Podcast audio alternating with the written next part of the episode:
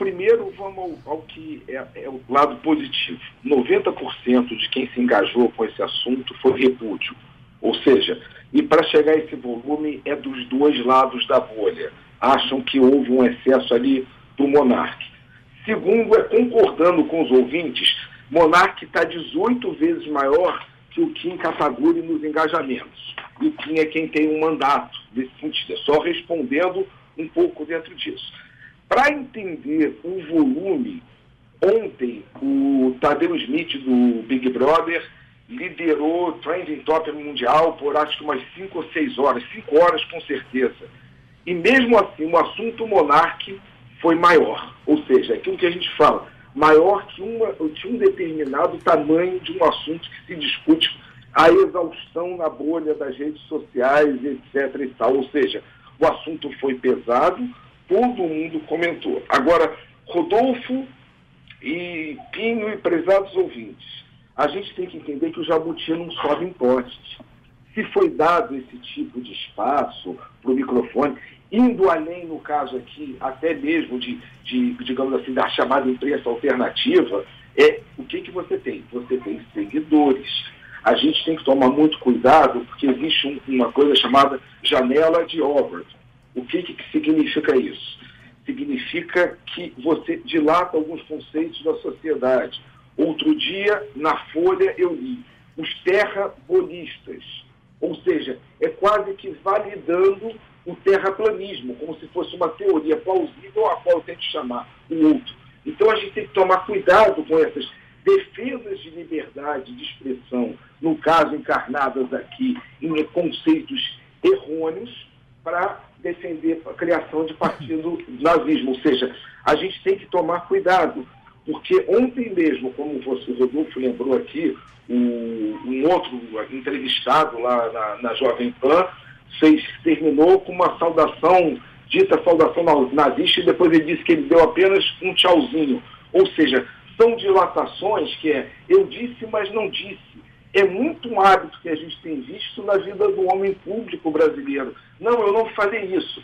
Mas aí para aquele digamos assim, mais empedernido, ah, não, ele falou sim, ele só está se desculpando para tirar onda. Ou seja, a gente tem estragos na sociedade de conceitos que a gente já superou.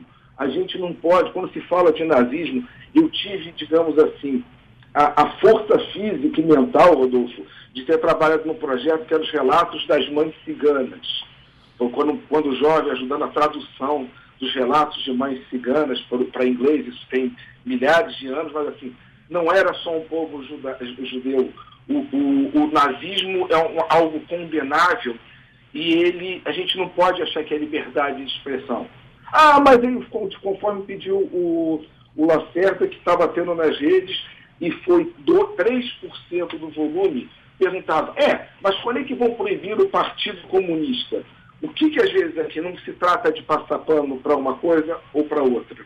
É muito claro a gente entender que para a existência do comunismo, você precisa de uma política de Estado.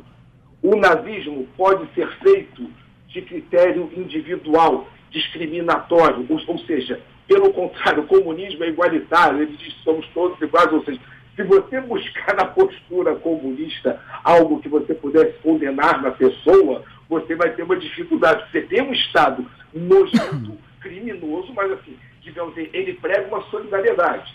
Quando o nazismo fala, não, temos que eliminar populações que são sub-raça, colocada como uma eugenia, como uma política, digamos assim, de, de credo. Então, não dá para. Isso é inconcebível. E que bom que 90% repudiou. Mas ainda repito, a gente tem que tomar cuidado porque a gente começa a, a dilatar alguns conceitos. Ah, mas ele estava bêbado quando falou bicho, está bêbado quando tinha. Não é, crianças não façam isso, está bêbado, tem 17 anos, 18 anos, sei lá. Vai pular de bicicleta, vai se quebrar, vai filmar isso daí para virar jackass. Desculpa, mas não vai pegar um microfone e não estamos falando de uma criança ele é um adulto já muito crescido, já teve tempo para ter se instruído, não dá para passar pano. Tá? Então, assim, é, o repúdio da sociedade, Rodolfo, mostra que é, é meio crime e castigo, mas existiu sim um estrago porque 90% de repúdio, mas tem 8% de apoio, crescimento em alguns números de perfis de adesão, ou seja, você vê que tem gente que, no fundo, acredita exatamente naquele discurso. Ponto. A gente tem que compreender isso, ainda que tenha o repúdio majoritário da sociedade no caso em questão. É. Eu confesso que não me surpreende, mas prefiro lamentar que 8, sei lá, quase 10% ainda passem pano ou apoiem esse tipo de, de ideia de defesa, né? Porque realmente é, era para ser um percentual de repúdio, como você falou, ao invés de 90%, era para ser um percentual de repúdio próximo dos 100%. Né? Guto, mas você também fez é, levantamento em cima de um outro fato para a gente trazer dados aqui, informações nas redes sociais para os nossos ouvintes. Diga lá. Rodolfo, um jovem com saco de pão é preso no Jacarezinho. Aí, novamente, a gente tem que entender o lado positivo das redes para a gente compreender que você teve 88% de indignação. A gente falou que o assunto foi tão assim pesado e logo depois do, da violência cometida lá contra o, o, o congolês, que o assunto não rendeu nem brincadeira. O, o, o jovem está com a camisa do Flamengo, não chegou a 1% isso. Quando em qualquer outro tipo de piada, isso, isso mexe. O que, que a gente tem que compreender, Rodolfo, para entender aonde reside o preconceito e falando um pouco de dados. Quando a gente pega população negra de universidade, de 2010 a 2019, a gente cresceu 410%, mas chegou a 39% da população contra 56% que se, de negros e pardos, eu acho esse termo horrível, mas assim, mas entre negros e mestiços, ó, com autodeclarado negros. 56 na faculdade a gente aumentou, 410% em nove anos, mas ainda está abaixo. Ok. Mas vamos falar de dois outros números, Rodolfo, que acho que eles ilustram demais o preconceito. População carcerária no Rio de Janeiro, 72% negros, 26% só de brancos. Outro, para não ficar só num lado da bolha, Vamos falar de policial. Em 2019, dois de cada três policiais mortos no Brasil eram negros. Ou seja, Rodolfo, é uma matança tão indiscriminatória que o estrutural vai além da palavra racismo estrutural para a gente falar estrutural de país. E não estou passando pano dizendo que não é racismo.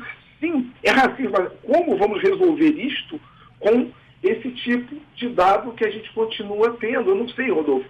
É, a, a, história do, de um jovem ser preso com uma, um saco de pão é, pega um, um, número muito forte, como diz o Kim, para a gente pegar aí do, do, do, da subpergunta, chegou a 4% de pessoas que expressavam mais ou menos o seguinte, segundo máquina aqui. O preso sem motivo ilustra os possíveis mortos também sem motivos que a gente nem mais lembra.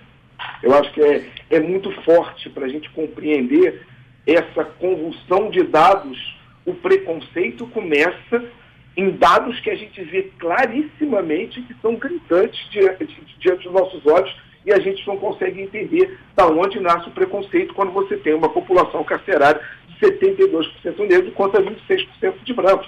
Ou seja, é, não, não, é, é compreender que a gente tem que resolver uma série de outros assuntos para conseguir evitar que esse tipo de injustiça que aconteceu com esse, com esse rapaz aconteça de novo. Eu não sei como é que é a forma reparadora você ser preso por estar com um saco de pão, como é que não passa na cabeça desse cara, o que, que ele não merece de reparação de Estado, de pedido de desculpa, Rodolfo. E realmente, é. como disse, esses 4%, como ele pode estar ilustrando os que saíram vivos de desastrado. É. É o menino é um jovem já, né? Iago Corrêa, 21 anos, estudante. Tinha ido com a camisa do Flamengo comprar um saco de pão, estava voltando para casa no Jacarezinho para assistir o Fla-Flu do último domingo com a família, quando teve uma correria, chegada de policiais, caiu opa, caiu a linha do nosso Guto Graça, chegada de policiais, ele foi simplesmente preso, com um saco de pão na mão, não tinha arma, não tinha droga, não tinha nada, jogado lá. Se não fosse a imagem da câmera é, na padaria, dele chegando de bermuda jeans, camisa do Flamengo, acho que estava de chinelo, para comprar um pão. e que isso fosse usado pela defesa para que ele fosse solto, ia estar tá lá jogado agora. 21 anos jogado dentro de uma cadeia. Ele estava em Benfica, saiu de lá ontem do complexo prisional de Benfica, recebido pela família. Estou vendo aqui ele com um cartaz. Eu só queria comprar um pão. Que país é esse? Que país é esse? Se fosse um branco, com camisa, roupa de playboy, com o pão na mão, seria preso? Ah, Rodolfo, mas o policial, nem sei, tá? Mas muitas vezes também tem essa alegação. Mas o policial que prendeu era negro também.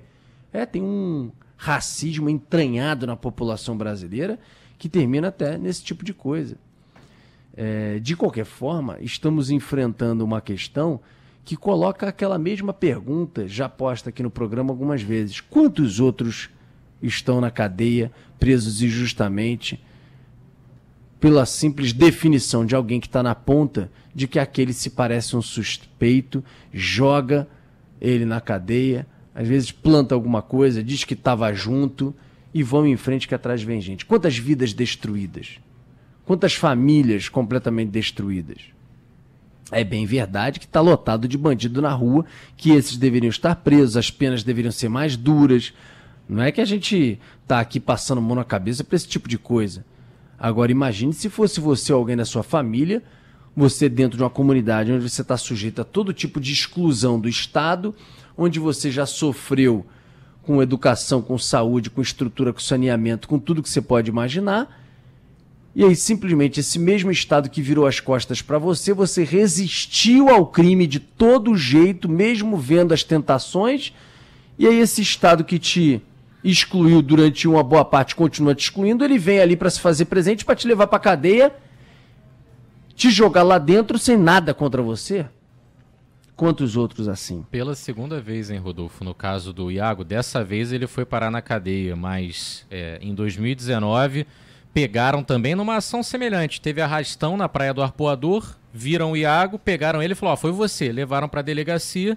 Ao chegar na delegacia, viram que na verdade não tinha sido ele e ele foi liberado. Dessa vez ele foi parar na cadeia e fica o trauma. Eu separei até um trechinho do que ele disse após a saída do presídio de Benfica. Eu não sou bandido, não sou nada, eu sou morador. Quero justiça. Quero, quero que ele vai preso também, se ele é bom, tá lá na cadeia.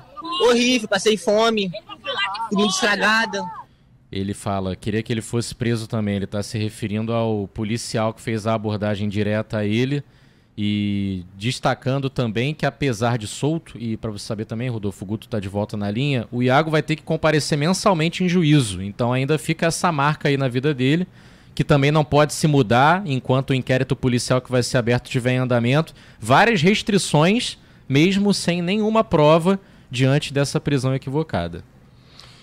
Valeu, obrigado, Pinho. Também agradecer, a gente perdeu o contato, mas agradecer também ao nosso Guto Graça pelas informações no programa de hoje. Abraço, Guto. Abraço, abraço, gente. Ah, abraço. Guto voltou. É, voltou. Tá Não, Valeu, só, Guto. Só para dizer, Rodolfo, hoje em dia tem tanta tecnologia de reconhecimento facial, de cruzamento de banco de dados.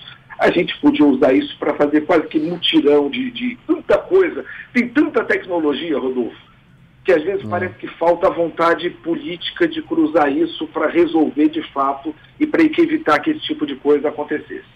Um reconhecimento Exato. facial ou digital na hora, lá, esse menino não tinha sido preso. São coisas muito simples que a gente pode ter disponível aí e poderia ajudar muitíssimo, muitíssimo para evitar esse tipo de constrangimento. Valeu, Guto. Um abraço para você. Bom dia. Um abraço. Bom dia. Valeu, tchau, tchau. tchau, tchau.